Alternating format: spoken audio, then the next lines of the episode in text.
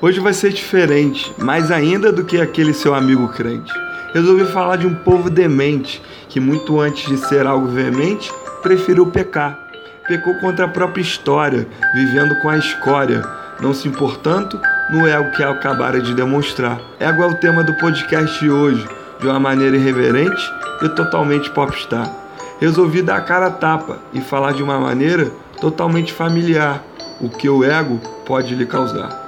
Na minha realidade, sempre falei de assuntos complicados, falei de termos difíceis, mas quando pediram cordel, logo me vi desafiado. Busquei criar algo simples, mas que fosse muito bem bolado. Falar de ego parece chato, mas quando entender, vai ser um pouco mais grato. Uma pessoa como essa, certamente, não gostaria de ter ao lado. Vou te explicar como funciona o manejo. Preste bem atenção que vai ser tudo com uma pitada de remeleixo. Vou te contar bem explicadinho, sem muito penejo. Por isso eu me interessei e para provar que eu sei, vou te contar como é 3 mais 3. Vou resumir esse conceito que levaria uma semana. Já achei interessante porque não seria americano. E fazer tanto sucesso, esse ego confesso que vim aqui lhe contar. Tem um tanto de gente que acha que ego é normal, como se fosse igual a ir no banheiro cagar. Mal sabe ele que ego é um bicho feio que não passa por aqui sem freio, deixando sua marca por onde ele passar.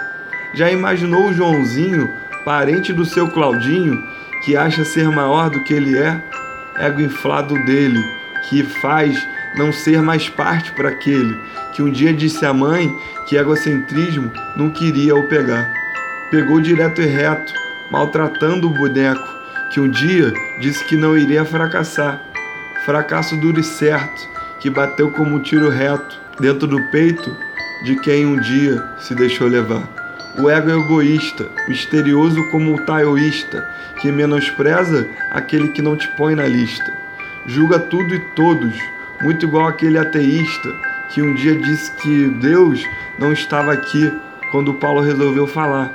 Falar de ego é como falar de um barril sem água, do mesmo jeito que o um neném sem fralda bonito e com cauda, esbelto e sem lauda. Viver de vanglória é como nunca ter uma glória.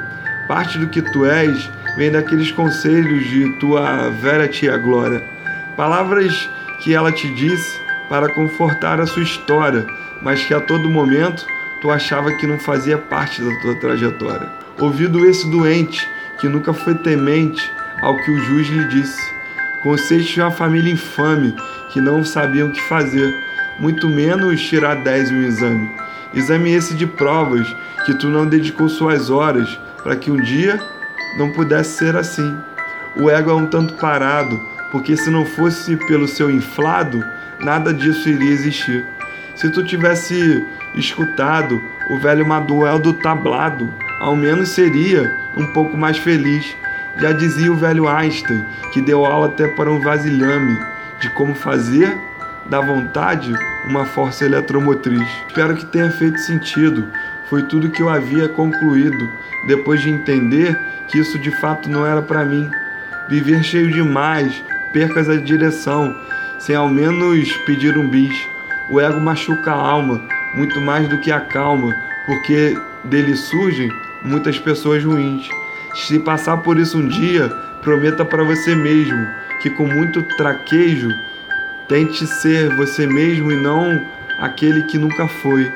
Aquele mesmo arroz que se mistura até com os bois e vivem por aí, muito mais feliz. Vou ficando por aqui, espero com esse cordel lhe contribuir o que um dia nunca quis usufruir. Um abraço amigo do Paulo Monjardim, sem vestir um patins, nunca se deixou sair de fora de mim. Se tiver feito sentido, hoje não precisa compartilhar. Só entregue a sua alma para se reparar. Grato sou pelo carinho, muito mais do que aquele mineirinho que tinha um mero pão de queijo para lhe doar. Ego por si é muito esmero, falta sempre tempo e a energia sempre zero. Em falar em tempo, vou ficando mais atento para não ter um contratempo e um dia me ferrar. Fui que fui, amigo do mesmo jeito que flui a alma de quem nunca ego terá.